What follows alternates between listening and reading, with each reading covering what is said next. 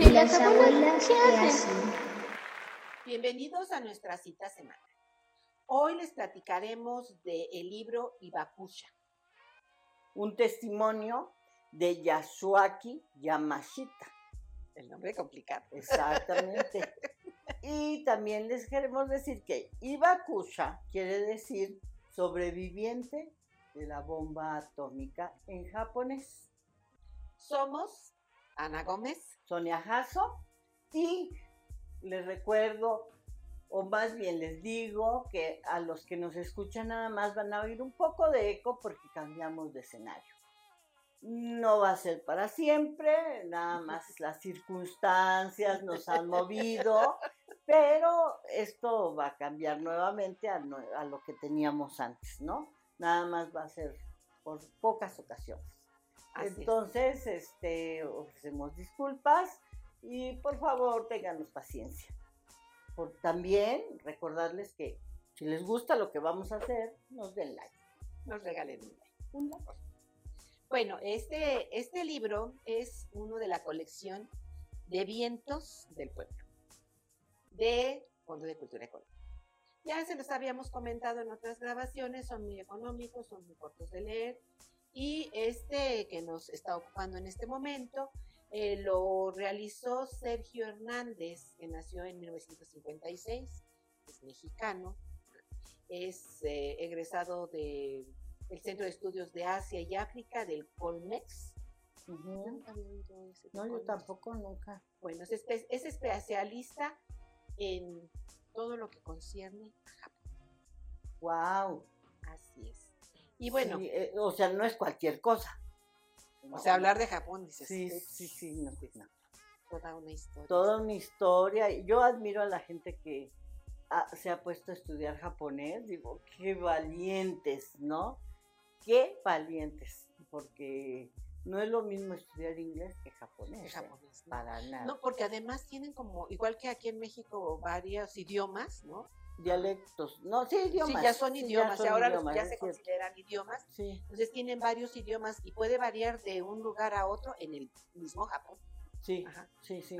Entonces, ah, también este, este pequeño libro está ilustrado por Edu Molina. Es un argentino que radica hoy aquí en México. Que por cierto, sus, este, sus imágenes van muy acorde con pues el, el- Con la el historia. texto, sí, sí, sí, sí, la verdad es que está muy interesante.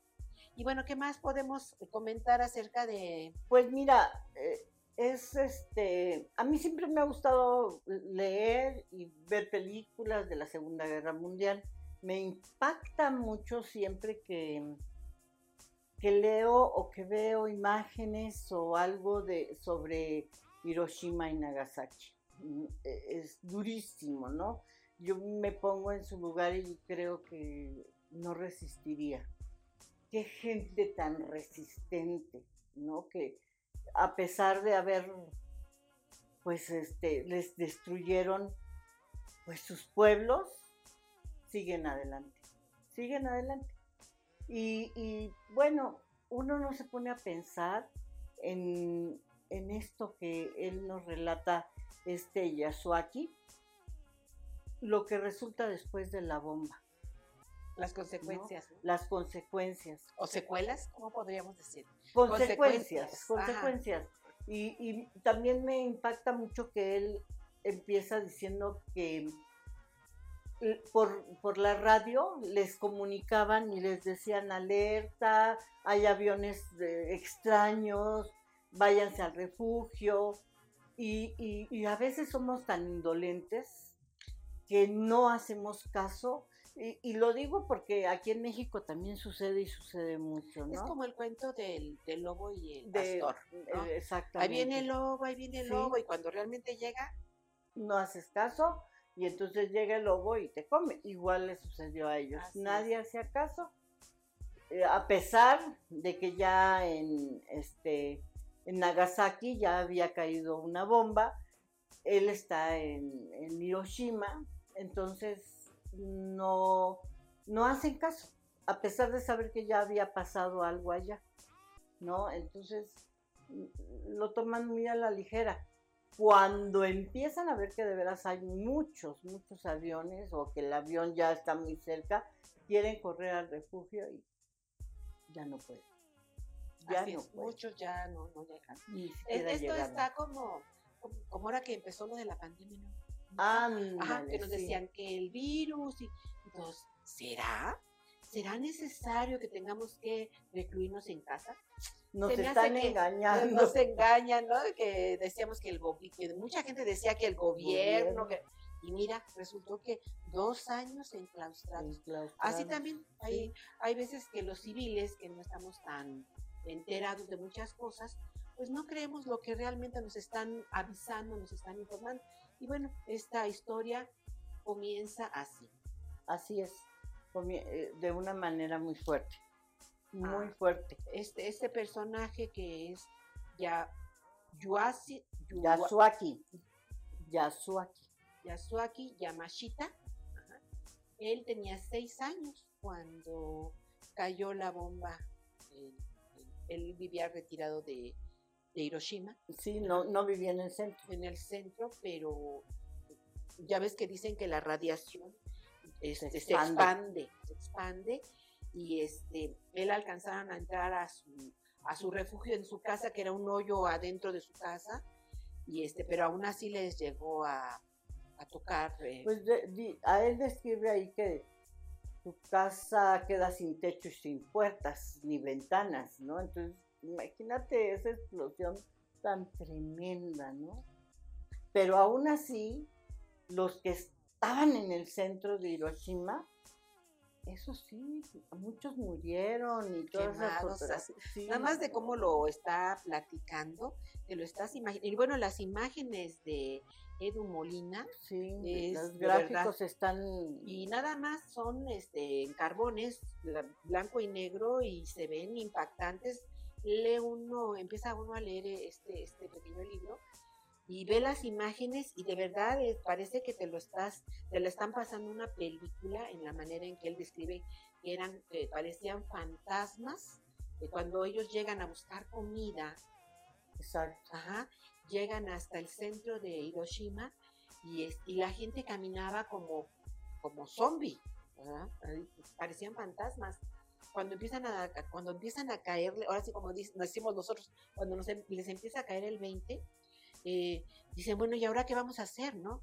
Y entonces tienen que empezar a qué? A buscar comida.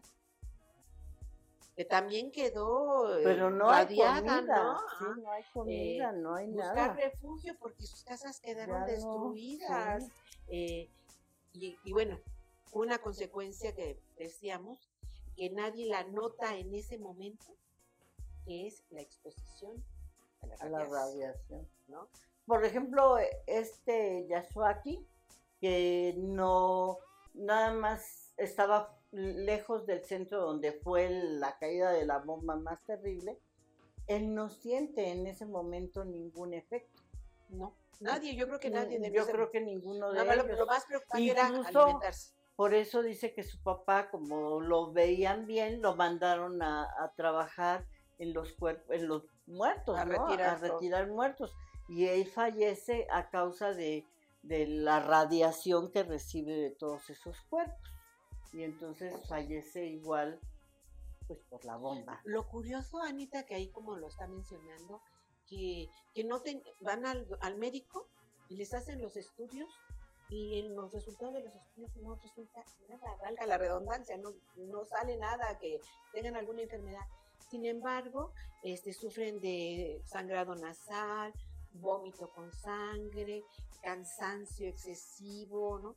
Y fiebre, y no, los doctores no se explican No. qué es lo que, que les está pasando. Y, y es terrible porque además aquí viene, empieza la discriminación o discriminación por parte de los mismos japoneses, cuando se dan cuenta que están, como no saben qué sucede, Ujú. es exactamente lo que tú decías, Sonia, de la pandemia, que uno no, no está cierto de lo que está sucediendo, ¿no? Y, y- y dudas de todo. Lo que te digan o no te digan, lo dudas. ¿no? Así es, así es. Entonces lo pones en tela de juicio. Entonces, al ver que esto estaba sucediendo con estas personas, los que estaban bien, digámoslo entre comillas, eh, empiezan a decir, no, no te me acerques porque si estás así, seguramente me vas a contagiar, quién sabe qué tienes, ¿no? Y, y, entonces no hay trabajo, no, me, me, causó así un gran impacto que las mujeres jóvenes no se podían casar porque las retiraban. Incluso algunas que todavía alcanzaron a tener hijos, nacían con mini, microcefalia, microcefalia, ¿no? precisamente una secuela de la radiación. Uno no, creo que no lo entendemos porque a fin de cuentas está muy lejos y como tenemos a nuestro vecino tan fuerte allá arriba, como que todo eso nos los minimizan también, ¿no? No quieren que nosotros nos demos bien cuenta porque aunque no somos parte de ellos, ellos siguen pensando que sí somos parte de ellos, que vivimos de ellos y que aunque y entonces tratan de minimizar a como de lugar todo, ¿no? Así es, así es. Lo, lo, más interesante que, yo creo que fue lo que más me gustó, que él con su deseo de seguir viviendo, tú dime qué hace. Bueno, él eh, va a una, él está estudiando, eh, son, muy pobres. Entonces, una de sus hermanas mayores logra conseguir trabajo, diciendo que ella no es sobreviviente. Porque eso era importante. Si era sobreviviente, los marginabas, como, como estás mencionando, no les daban trabajo, los trataban mal, bueno. Entonces ella logra eh, entrar a trabajar y ella es la única que sostiene a la familia. Que son dos hermanas más, la mamá porque el papá fallece y él le dice que él tiene que estudiar. Llega a la preparatoria y le dice, él por circunstancias de la escuela va a un evento de un pintor que se llama Tamiji Kitagawa, no, Kitagawa. ¿Ah? Y él este, hace una exhibición de sus pinturas y em, ha viajado mucho y ha venido a México. Y a él entra mucha curiosidad saber de México, ¿no? Y empieza a oírse mucho los tríos allá en, Japón y la gente está fascinada que llegan a ir los panchos, fíjate. Sí, sí. Ajá. Y ahí él entra mucha curiosidad y tiene ese empeño de, de, venir a México. Y su hermana le dice que no, que él tiene que terminar la universidad y después trabajar para que pueda ayudar a la manutención de la familia. Entonces él le echa muchas ganas, pero aparte se va a una escuela a aprender español. Sí, porque le llamaba mucho la atención el México. México, no España, no Argentina, es México. Él quería saber sobre México y estudia nuestra cultura. Estoy seguro que saben más, que, más que nosotras. porque es que ah, yo admiro a esa gente que es tan dedicada, tan... Ah, y, está sobre de eso, sobre de eso hasta que lo consigue. Así es. ¿No? Y eso me parece extraordinario. Yo no puedo ser, yo soy inconstante totalmente con lo que platicábamos hace rato, ¿no? Que estamos leyendo y de repente, ay, ay caramba, no, dejo y me voy a otras cosas. Y no me acuerdo que estaba leyendo hasta que pasó ya muchas horas o hasta el otro día y digo, ay, ¿por qué soy así? Y, esas personas son constantes, constantes, constantes hasta que lo consiguen. Y él lo consiguió. Y él lo consiguió. Ya cuando estaba él trabajando, no, él no menciona qué carrera estudió ni nada. El caso es que él estaba trabajando y se viene lo de los Juegos Olímpicos de 68. Entonces él dice, ah, pues por ahí me voy a meter y se viene como reportero. Eh, para esto, cuando él va a la galería, eh, hace plática con un mexicano y él le explica a este mexicano cómo llegar y todo, ¿no? Entonces él para cuando viene a México en el 68, le escribe una carta a esta persona que conoció y él espera que en el aeropuerto lo esté esperando esta persona, pero no es así.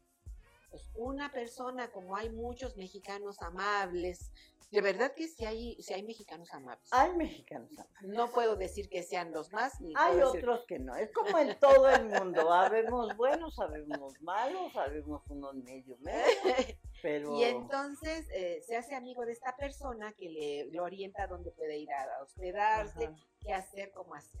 Entonces él llega y empieza a conocer la ciudad, llega al centro de la Ciudad de México y dice, es que hay muchas cosas, yo ya sabía español, pero aquí en México hablan diferente. no entiendo Pero, muchas pero fíjate que es, yo cuando lo estaba leyendo estaba recordando, mi familia es de Chiapas y cuando vienen aquí, así como que, ¿qué me dijiste? Claro que si tú vas a Chiapas también te pasa lo mismo, sí, no vas claro. a entender muchas cosas, ¿no? Eh, entonces yo eh, eh, cuando leía eso decía, ay, no cabe duda que, que los modismos son tan diferentes Así es. y tan, tan bonitos también, ¿no? Porque es bonito aprenderlos, pero te quiero decir que debemos dejar esto porque es un libro muy corto, un relato muy corto. Ajá. Te voy a dar chance de que digas algo más. Es que ya estoy así que quiero decir algo muy, muy, este, que a mí me llamó mucho la atención. Ajá. Que, este, bueno, ya le dice que no entiende nada, entonces le dice que va a ir a estudiar, que va a ir a estudiar. Y le dice a su amigo, no vayas a estudiar. ¿no? ¿Qué le dice? que se vaya al parque, allá a la Alameda Central, sentarse un banco y platique con la gente. Porque ahí se va a encontrar con gente culta, con gente del barrio, ah, con cualquier... Y ahí es donde va a aprender. Pero que no debe de hablar japonés para Que se olvide de y bueno, yo me acordé, fíjate que tengo una, una sobrina que vive en Canadá. Y a ella le estaba costando, ahí en- eh, ella vive en, en Montreal, saludos, y le, y, y que le, y le dice, eh, eh, tienen que hablar francés ahí en Montreal. Claro, Y entonces ella se va a la escuela, el, el gobierno les paga las clases de, de- de- de francés. idioma, Ujú. y, y ella le estaba costando mucho trabajo porque no tenía con quién para. Pues le dicen, ¿sabes qué? Habla con los viejitos, platica con los viejitos.